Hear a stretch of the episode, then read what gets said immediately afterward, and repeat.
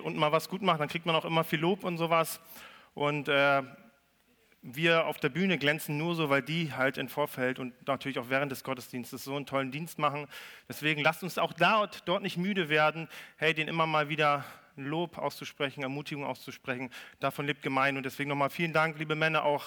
Wir haben das ja schon letztes Jahr Jahresmitgliederversammlung gesagt, da was dieses kleine Team im Stream auch geleistet hat in den letzten zwei Jahren, ist wirklich unglaublich. Und deswegen mein Hut ab und danke, dass es euch gibt. Ja.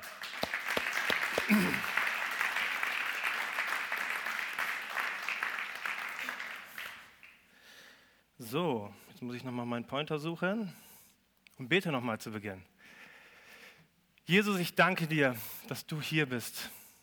Und weil du uns liebst, möchtest du uns begegnen.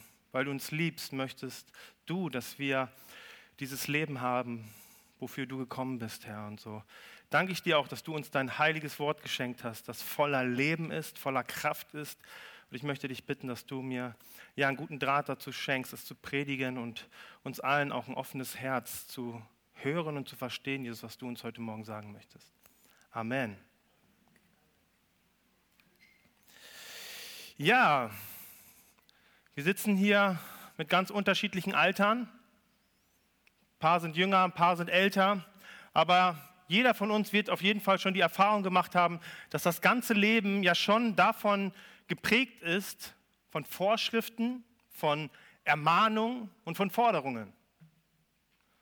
Ich war auf jeden Fall noch von der Generation geprägt, so, wenn du dich an den Essentisch setzt, dann wird auch erst aufgegessen und dann darfst du erst wieder weg.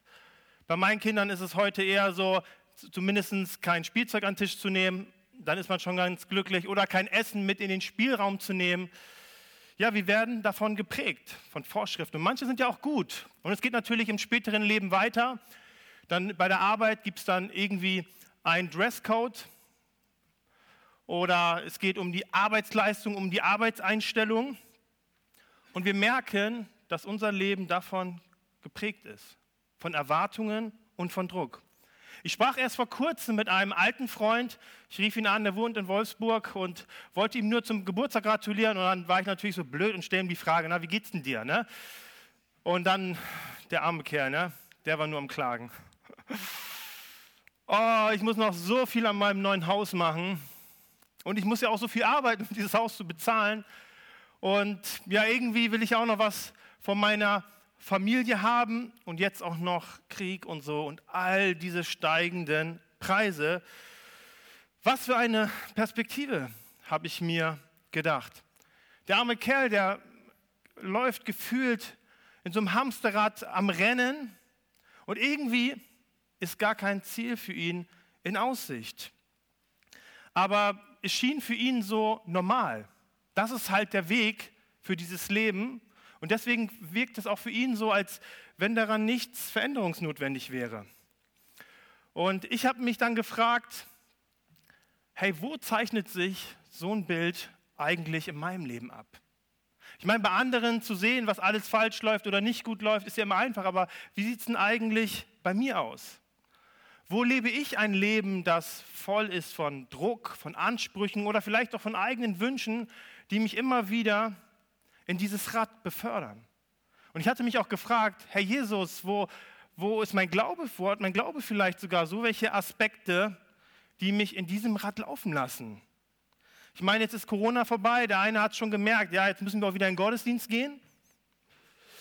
Ja, jetzt muss ich natürlich auch wieder mehr beten, ich muss jetzt wieder im Lobpreis aufstehen, auch wenn ich Rückenschmerzen habe. So viele Forderungen und Ansprüche. Und jetzt kommen die hier morgens auch noch im Gottesdienst und sprechen hier von Mitarbeit. Schlimmer geht es doch gar nicht, oder? Aber diese Erfahrungen sind keine Seltenheit. Ich meine, wir alle kennen dieses schlechte Gewissen. Man hat wieder zu wenig Bibel gelesen oder man hat sich keine Zeit für, fürs Gebet genommen. Und doch ist es oft so der Alltag von Christen. Dieses Stöhnen.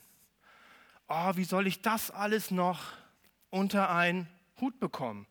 Und so ist auch Glaube oft etwas, was uns manchmal auslaugt, was uns müde macht. Ich habe letzt, hab letzte Woche erst eine Studie gelesen und die Studie war sehr interessant, denn sie hat sich mit dieser Frage beschäftigt, warum Menschen, die vorher regelmäßig in den Gottesdienst gegangen sind, jetzt nach Corona nicht mehr in den Gottesdienst gehen. Und das ist nicht nur hier in Oldenburg oder sowas beschäftigt uns das, sondern das ist universal, weltweit ein Phänomen. Und diese Leute haben sich mit dieser Frage beschäftigt. Und man könnte natürlich sagen, ja, da gibt es die einen, die haben ein bisschen Angst noch vor Corona und die Räume hier sind zu voll. Nein. Die Erkenntnis war Gleichgültigkeit. Gleichgültigkeit war das. Das, was sie vorher aus Gewohnheit taten, wurde jetzt durch Corona durchbrochen. Und nun hatten sie die Zeit, sich neu zu orientieren, sich neu auszurichten. Und sie haben einfach für sich festgestellt, dass ja, Kirche sonntags in den Gottesdienst zu gehen nicht etwas mehr ist, was für sie wichtig ist. Etwas ist, was sie nicht noch on top brauchen. Und Glaube kann besonders in so einer Zeit, wie auch jede andere Beziehung, etwas werden, was nur noch aus Gewohnheit besteht. Und Gewohnheiten, gute Gewohnheiten sind nicht schlecht, aber man sieht an dieser Untersuchung, dass Gewohnheiten nicht ausreichen, um unser Leben zu tragen. Es braucht eine andere Kraft, die uns antreibt. Und deswegen, so bitter diese Studie auch ist, so bitter auch dieser Entschluss ist, dass Menschen sagen, hey, Gemeinde ist mir nicht wichtig, hey, so wichtig ist dieser Prozess wo Gewohnheiten durchbrochen werden und wo man sich neu orientiert. Denn es bietet uns immer wieder die Möglichkeit, aus diesem Hamsterrad, in das wir so oft uns hineinbewegen, auszubrechen und uns neu zu orientieren. Und ich weiß nicht, ob du dich vielleicht gerade in diesem Hamsterrad befindest. Dein Leben ist so mühselig und ausgelaugt und du fragst dich nur, hey, was soll da noch alles on top drauf? Und vielleicht bist du an diesem Punkt. Du sitzt vielleicht heute hier, bist aber schon aus diesem Hamsterrad ausgestiegen und bist Teil dieser Studie und sagst, hey, was bringt mir eigentlich Glaube? Was bringt mir überhaupt Gottesdienst? Und das Unglaubliche, was ich immer wieder an Gott finde und was ich so sehr an ihn liebe, ist, dass das nicht sein Wunsch ist, dass wir uns abstrampeln, nicht sein Wunsch ist, dass wir aus Gewohnheiten und Verpflichtungen leben, sondern wir, äh, leben, sondern wir haben auch in dem Song gerade eben äh, gesungen, er ist ein Waymaker. Und er möchte uns immer wieder aufs Neue, weil wir uns immer wieder dort hinein bewegen, eine neue Perspektive und Ausrichtung schenken. Und deswegen freuen wir uns so über diese Predigtreihe der Epheserbrief. Denn dieser Brief hat wirklich das Potenzial, dein Leben neu auszurichten, wenn du es tust. Der Epheserbrief ist ein Brief von Paulus. Und wir haben uns letzte Woche mit dem ersten Kapitel beschäftigt. Und wer die Predigt von Andi gehört hat, der weiß, wow, der Epheserbrief, der hat es richtig in sich. Und ich möchte noch mal ganz kurz euch in den Hintergrund hineinnehmen. Also Paulus hat die Gemeinde in Ephesus gegründet. Und er hat dort auch eine Zeit gelebt, hat diese Gemeinde geprägt. Und als er diesen Brief schrieb, war er im Gefängnis. Und er hatte diese Menschen in Ephesus vor Augen und war voller Herzblut.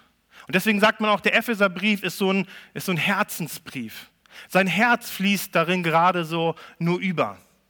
Der Römerbrief ist vielleicht so ein sehr gut theologischer Brief, aber der Epheserbrief ist ein Ermutigungsbrief.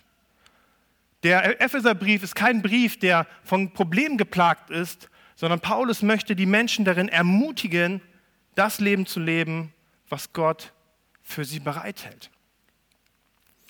Und dieser Paulusbrief ist in zwei Teile aufgeteilt. Einmal Kapitel 1 bis 3 und einmal die Kapitel 4 bis 6.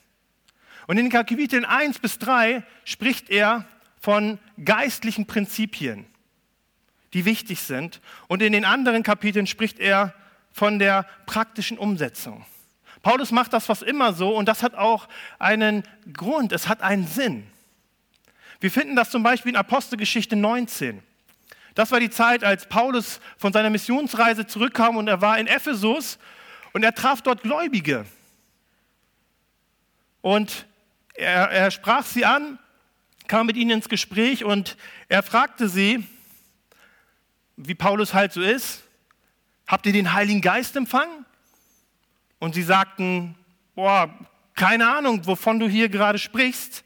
Und dann sagt Paulus zu ihnen, hey, auf wessen Namen wurdet ihr denn getauft? Und dann sagen sie, auf den Namen von Johannes. Und dann erklärt ihnen Paulus und sagt so, ja, hey, das war jetzt nicht falsch, aber Johannes war nur die Vorbereitung auf Jesus. Ihr müsst an Jesus glauben. Und als sie das hörten, ließen sie sich taufen. Paulus legte ihnen die Hände auf und sie empfingen den Heiligen Geist. Ich hatte mich gefragt, hey, wie lange waren diese Menschen so unterwegs? Sie waren zwar gläubig, aber sie lebten gar nicht das, was möglich war. Sie hatten gar nicht den Heiligen Geist. Und warum war es so? Aus einem einzigen Grund, nämlich, dass sie nicht wussten. Sie wussten nicht, was der christliche Glaube eigentlich so ausmacht. Und es ist so, wenn wir den christlichen Glauben nicht richtig verstehen, nicht aus seinem Kern richtig verstehen und wir uns nur mit Dingen beschäftigen, Sachen, die man halt so macht, dann wird man irgendwelche Sachen machen, die einen irgendwann nicht mehr tragen. Oder, wie es in Sekten ist, sie rutschen in irgendwelche Sparten ab, wo es ganz ungesund wird. Aber Glaube kommt aus einem gewissen Verständnis.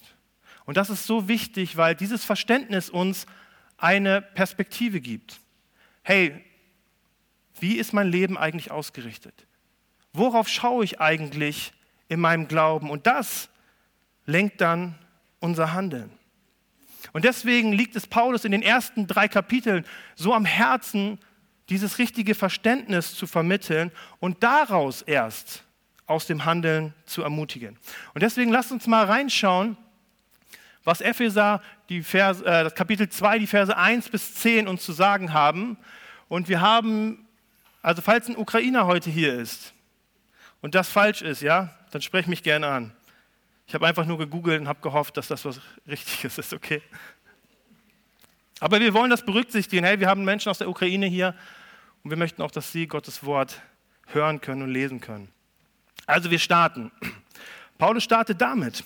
Auch ihr wart tot durch eure Verfehlungen und Sünden, in denen ihr einst gelebt habt, wie es eben dieser Weltzeit entspricht wie es dem Fürsten der Lüfte des Geistes, der jetzt noch wirksam ist, in den Söhnen und Töchtern des Ungehorsams entspricht. Unter diesen haben auch wir alle einst dahingelebt in den Begierden unseres Fleisches, indem wir taten, was das Fleisch wollte und wonach der Sinn uns stand, und waren unserem Wesen nach Kinder des Zorns, wie die anderen auch. Gott aber, der reich ist an Erbarmen, hat uns in seiner großen Liebe die er uns entgegenbrachte, mit Christus zusammen lebendig gemacht, obwohl wir tot waren in unseren Verfehlungen. Durch die Gnade seid ihr errettet. Und er hat uns mit ihm zusammen auferweckt und uns einen Platz in den Himmeln gegeben.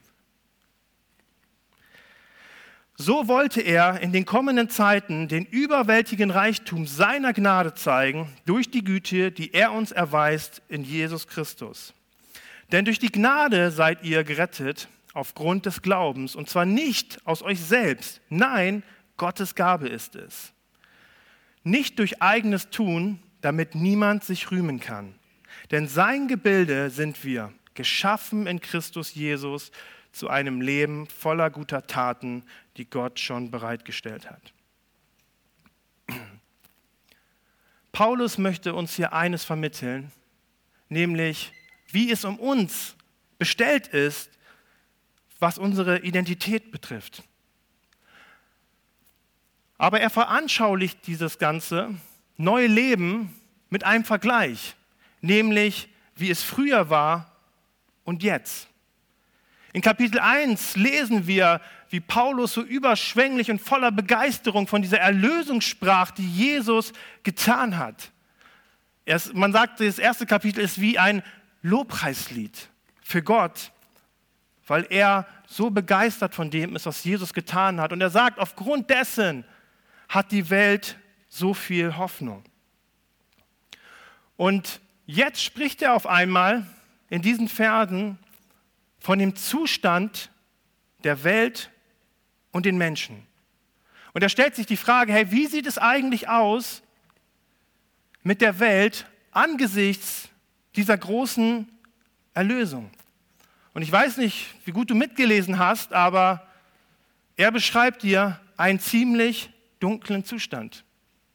Also der Mensch, der ohne Jesus ist, also wir früher, hey, das ist ein ziemlich düsterer Hintergrund. Und wir lesen in Vers 1, und er haut das einfach so raus und sagt, auch ihr wart tot durch eure Verfehlungen und Sünden.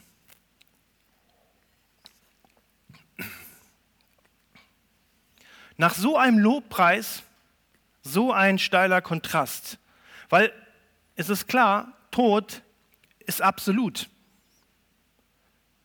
Es ist nicht so, dass Paulus gesagt hat, hey, ihr wisst auch, ne? Ihr wart auch nicht immer die saubersten, ne? Hey, ihr wisst auch, ihr habt auch mal Sachen gemacht, die nicht in Ordnung waren. Nein, Paulus sagt, hey, die, die ohne Jesus sind, die sind tot. Ohne Jesus waren wir tot. Und was meint Paulus mit diesem Tod? Ich meine, egal ob du an Jesus glaubst oder nicht, ihr seht für mich auf jeden Fall quicklebendig aus. Aber die Bibel unterscheidet immer zwischen einem inneren und einem äußeren Menschen. Wir alle haben schon mal diese Erfahrung gemacht, dass das, wie es in uns drin aussieht, ganz anders ist als das, was wir nach außen darstellen. Und um diesen inneren Kern, unseren Geist, sagt Paulus, um den ist oder war es nicht gut beschaffen. Denn er ist tot. Und er ist so lange tot, bis Gott ihn auferweckt. Und das ist der Zustand des Menschen. Das ist seine Existenz, das ist seine Identität, von davon ist er betroffen. Und in den nächsten Versen spricht er davon, unter was für einem Einfluss eigentlich dieser Mensch steht, der von diesem Tod betroffen ist. Nämlich von einer zerstörerischen Kraft, die das Leben zerstört bösen Mächten, die einen versklaven. Also eine scheinbare Freiheit, die doch darin mündet, eigentlich versklavt zu sein und unter dieser Macht des Bösen zu sein. Paulus spricht von bösen Mächten, die diese Welt beherrschen. Und wir alle schauen, müssen nur in die Nachrichten schauen und wir werden feststellen, dass diese böse Macht nicht einfach nur irgendeine christliche Floskel ist, sondern wir sehen in der Welt, dass es Böses gibt. Aber das Komplizierte kommt jetzt. Dass es Böses gibt, ja, dass mein Nachbar einen an der Meise hat und so, das wissen wir alle.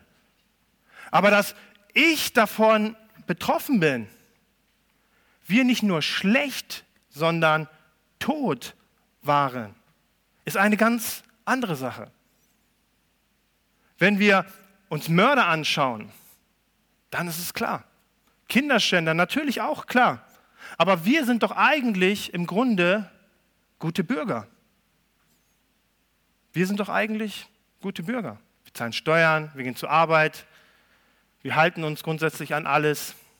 Wir sind doch eigentlich gute Bürger. Und doch, dieser Begriff, der hier mit Sünde übersetzt wird, bedeutet so viel wie Fehlschuss, also ein Ziel zu verfehlen. Da ist nicht von Mördern die Sprache äh, gesprochen worden oder von, von, von Kindernschändern, sondern von einem Fehlschuss. Und ich möchte dir mal die Frage stellen, und die stelle ich mir auch. Hey, sind wir immer gute Ehepartner? Ich muss sagen, nein. Sind wir immer gute Eltern? Nein. Bist du immer ein guter Arbeiter? Tust du immer das, was dir aufgetragen wird, mit vollem Einsatz und vollem Gewissen? Ich arbeite hier und ich muss leider sagen, nein. Und dann kommt noch der zweite Begriff, der in dem, in dem äh, Abschnitt mit Verfehlung übersetzt wird und er bedeutet so viel wie ausgleiten, umherirren. Also einen falschen Weg wählen. Stehen wir eigentlich an dem Ort, wo wir stehen sollten? Mit dem, was uns gegeben ist, an Gaben, an Möglichkeiten, an Ressourcen, stehen wir eigentlich an dem Ort, an dem wir sein könnten oder sein sollten. Und so schnell merken wir auf eine bitterliche Weise, dass Sünde uns alle betrifft und keiner davon ausgenommen ist. Und aufgrund dieser Sünde, dieser Verfehlung, der Mensch schutzlos dieses Einflusses, dieser bösen Macht ausgesetzt ist. Und das bedeutet Tod. Das bedeutet Tod. Du bist schutzlos diesem ausgeliefert. Und wir können uns dem nur entziehen, wenn Gott uns lebendig macht. Ist verrückt, oder? Kapitel 1, so ein Lobgesang. Und dann geht er ins nächste Kapitel und startet auf einmal so pessimistisch.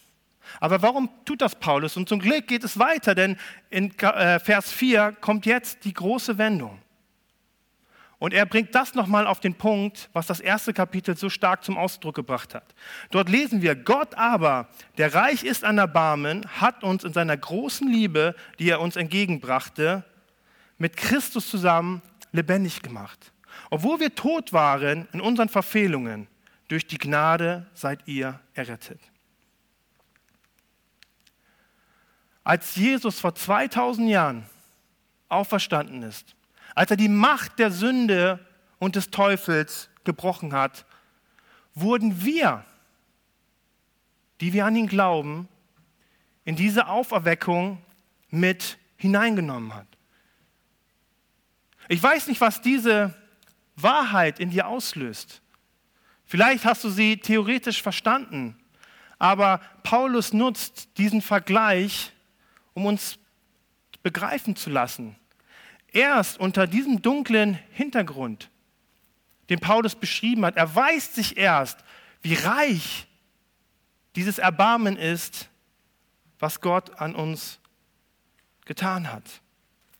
Also wer die Härte und Macht der Sünde in seinem Leben nie so richtig begriffen und gespürt hat, der wird auch niemals voll und ganz begreifen, was für eine Liebe was für eine unglaubliche Kraft Christus in uns widerfahren hat. Also Paulus möchte nicht irgendwie in der Vergangenheit rumwühlen und uns daran erinnern, hey, du warst auch mal schlecht, sondern er möchte die Kraft veranschaulichen, die in Christus uns widerfahren ist. Es gibt so eine spannende Stelle, sie ist einer meiner Lieblingsstellen, wir finden sie in Lukas 7. Und dort sitzt Jesus mit einem Gelehrten zu Tisch also ein Pharisäer. Das war ein Mann, der, der, der hat das Gesetz befolgt, der war ein angesehener Mann und der diskutiert und redet mit Jesus über Gott und die Welt. Und dann kommt auf einmal eine Frau hinein, eine Prostituierte. Und sie schmeißt sich zu Jesus Füßen und mit ihren Tränen wäscht sie seine Füße. Mit ihren Haaren trocknet sie seine Füße ab und sie hört nicht auf, seine Füße zu küssen. Und der Gelehrte sitzt dort und denkt, hey, das sieht ein bisschen strange aus. Warum machst du das, Jesus? Warum lässt du von so einer Frau so an dir ergehen? Und die Antwort ist, die Jesus ihm gibt, ist, wem viel vergeben ist, der liebt auch viel. Wem wenig vergeben ist, der liebt wenig. Diese Prostituierte, die nichts hatte, mit Blick auf Jesus wusste sie, sie hat alles bekommen. Aber der Pharisäer, dieser Gesetzesgelehrte, der eigentlich ein anständiger Mann war, er begegnete Jesus als jemanden, hey, der hat mir vielleicht was Gutes zu sagen, aber er dachte, er hätte alles. Als wir mit Christus auferweckt wurden, ist ein Wunder passiert. Es ist crazy. Du bist ein Wunder. Ein toter Mensch, der zu leben erweckt wurde. Dieser Raum ist voll von Wundern, weil Jesus Christus Tote zu Leben erweckt hat. Aber Paulus bleibt dort nicht stehen, sondern er setzt noch einen drauf. Und das lesen wir in den Versen 8 und 9. Denn durch die Gnade seid ihr gerettet aufgrund des Glaubens. Und zwar nicht aus euch selbst, nein, Gottes Gabe es ist. Nicht durch eigenes Tun, damit niemand sich rühmen kann. Kann mir einer sagen, wie viel wir dazu beigetragen haben, was Paulus sagt?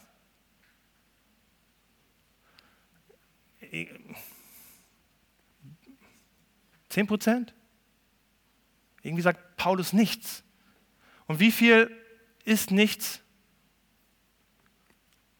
Es ist nichts. Auch das ist eigentlich eine bittere Wahrheit. Wir haben nichts dazu beitragen können. Nicht ein kleines bisschen. Denn eins ist klar, jemand, der tot ist, der kann nichts tun. Jemand, der tot ist, der kann nicht mal um Hilfe schreien. So groß ist das, was Christus in uns getan hat. Und das ist oft, warum wir dieses neue Leben oft so schwer verstehen, dass das, was dort passiert ist, ein unglaubliches Wunder ist, was Christus in uns verbracht hat, weil wir uns nicht als tot sehen. Unser, oder unser altes Leben als tot sehen. Wir sehen uns vielleicht als schwer verletzt. Oh ja, Jesus hat mich gerettet und mit meinen letzten Atemzügen bin ich noch zu Jesus so gerobbt und er hat mich gerettet. Ich konnte noch die 1, 1, 2 wählen und Jesus hat mich gerettet. Wir sehen uns als hilfsbedürftig, aber wir waren tot. Und so ist es, dass wir keine Christen sind, weil wir hier Sonntag sitzen. Wir sind keine Christen, weil wir uns gut verhalten. Weil wir uns in der Bibel so gut auskennen. Nein, einzig und allein aufgrund der Tatsache, dass Christus uns lebendig gemacht hat. Man könnte jetzt ganz viel über den freien Willen und über Vorherbestimmung diskutieren. Das ist auch ein Part, worüber ganz viele diskutiert haben. Aber was Paulus uns mit diesem Abschnitt eigentlich nur vermitteln möchte, ist, dass er uns die Initiative und das Handeln Gottes beschreiben möchte. Dass Gott etwas mit dir im Sinn hat. Dass er eine Vorstellung und einen Plan für dein Leben hat. Dass Gott nicht dieser Passive ist, der oben auf der Wolke wartet und irgendwie hofft, oh, ob es auch irgendwie hier ein paar Menschen gibt, die gut sind und mit denen er etwas anfangen kann. Nein, er hat alles in Bewegung gesetzt, damit wir dieses Leben haben. Und das sogar noch, als wir tot waren. Die Bibel benutzt an einer anderen Stelle, zum Beispiel auch im Römerbrief, da spricht Paulus davon, dass wir sogar Feinde waren. Und wenn Jesus, als wir noch tot waren, alles in Bewegung gesetzt hat, hey, wie viel wird er dann in Bewegung setzen, wenn er uns dieses Leben geschenkt hat? Wie viel wird er erst in Bewegung setzen, wenn er uns durch Christus das Leben geschenkt hat, auch dieses Leben zu gebrauchen? Hey, das christliche Leben ist nicht frei von Handeln. Darum geht es später noch. Aber unser Handeln sollte immer ihre Kraft daraus ziehen, dass er uns alles geschenkt hat.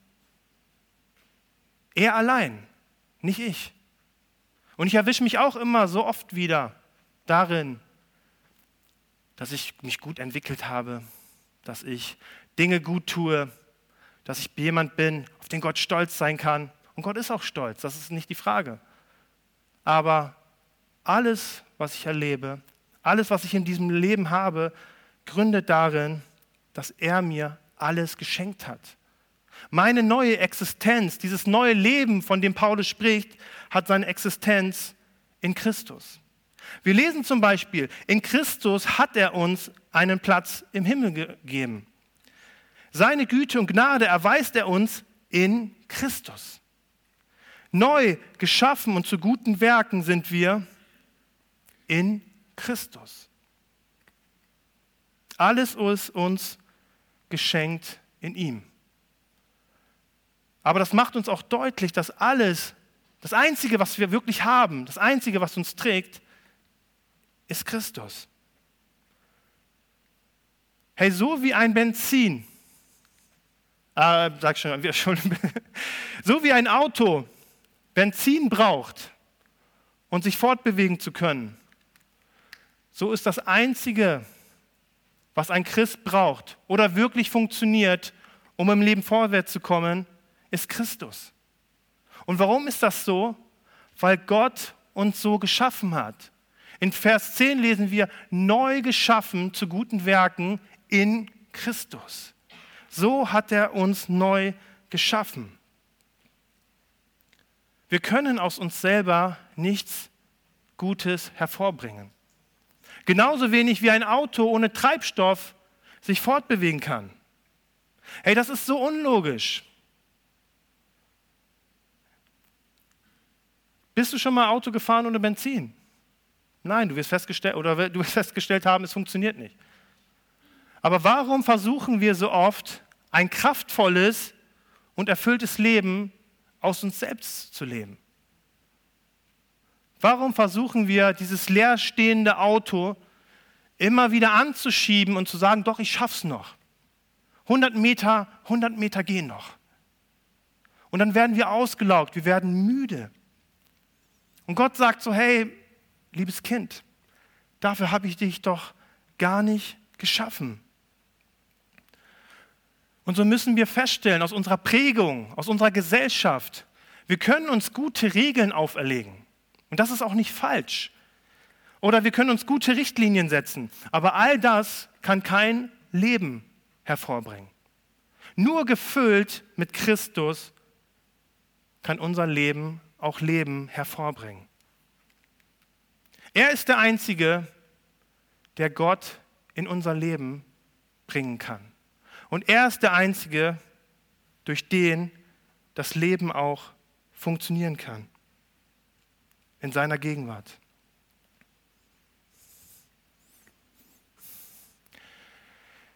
Ich sprach einmal mit einem jungen Mann, der hatte sich, der hatte sich frisch bekehrt und der hatte keinen einfachen Hintergrund.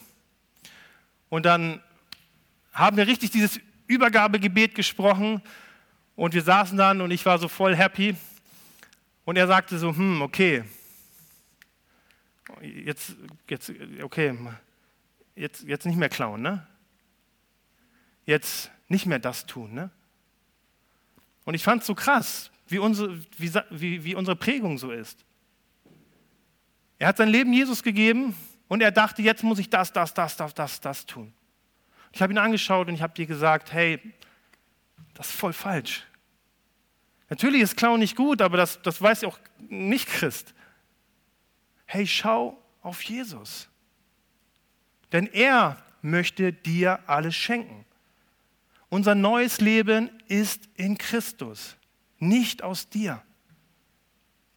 Schau auf ihn, lerne ihn kennen, lerne sein Herz kennen und lerne kennen, was er über dein Leben denkt, was er in dein Leben gelegt hat. Du hast es nur in Christus. Hey, das Kapitel hat noch so viel Gutes zu sagen. Mir fiel das echt schwer, weil es sind so viele gute Weisheiten. Aber ich hatte den Eindruck, dass es heute nur um diese eine Sache geht, weil sie so zentral ist und weil wir sie so leicht aus den Augen verlieren. Kapi das Kapitel 2 endet damit, dass Paulus sagt, dass Jesus der Eckstein ist. Und ich weiß nicht, ob du dich mit Bauen auskennst. Der Eckstein trägt das gesamte Gebäude. Und wenn du diesen Eckstein entfernst, dann wirst du zusehen, wie dieses Haus einstürzt. Er ist der Einzige, der dieses Leben tra tragen kann. Er ist der Einzige, der dir dieses Leben geben kann, zu dem er dich berufen hat. Das ist der Kern dieses, neues, dieses neues Lebens. Und meine Frage ist an dich, was ist aktuell deine Perspektive? Ist Glaube etwas, was dich gerade anstrengt? Strengst du, also ärgerst du dich gerade selbst über dich? Was ist dein Selbstverständnis? Hey, was ist es, worauf du in deinem Leben schaust?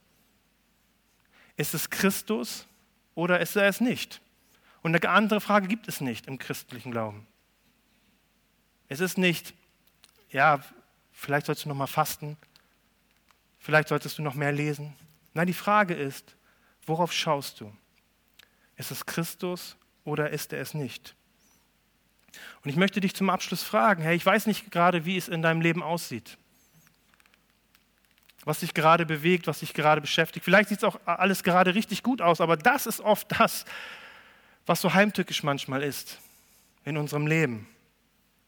Aber lass mich dir eins sagen.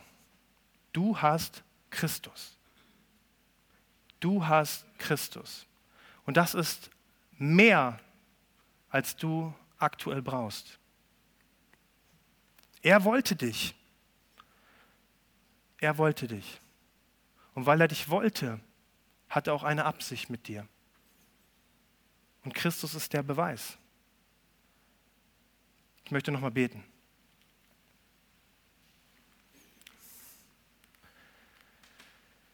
Jesus, dein Evangelium ist ein Geheimnis. Und es ist so schwer zu verstehen, dass du Tote zum Leben erwächst. Dass wir mal tot waren und dass du uns lebendig gemacht hast. Und doch sagst du das diesen Ephesern. Du, du sprichst es ihnen zu, um die Bedeutung und diese, diese Kraft dieses neues Lebens wirklich zu begreifen, Jesus. Du bist alles. Du bist alles, was wir brauchen. Und ich möchte dich bitten, Herr, wo in unserem Leben sich Dinge eingeschlichen haben, die diesen Platz dieses Ecksteines eingenommen haben. Jesus, ich möchte dich bitten, dass du uns zeigst, wo wir vielleicht, wie auch die Gemeinde in Epheser, Dinge aufräumen mussten. Aber ich danke dir, dass du uns versprochen hast, dass du uns gegeben bist, dass unsere neue Existenz in dir gegründet ist. Nicht wie ich gerade funktioniere, nicht wie gerade es gut bei mir läuft, sondern in dir. Ich bitte dich, dass du uns diesen Blick schenkst, zu verstehen, dass du in uns lebst, dass du uns alles geschenkt hast und dass dieses neues Leben, was du uns gegeben hast, ein Geschenk ist, jeden Tag aufs Neue, weil du in diesem Leben bist. Amen.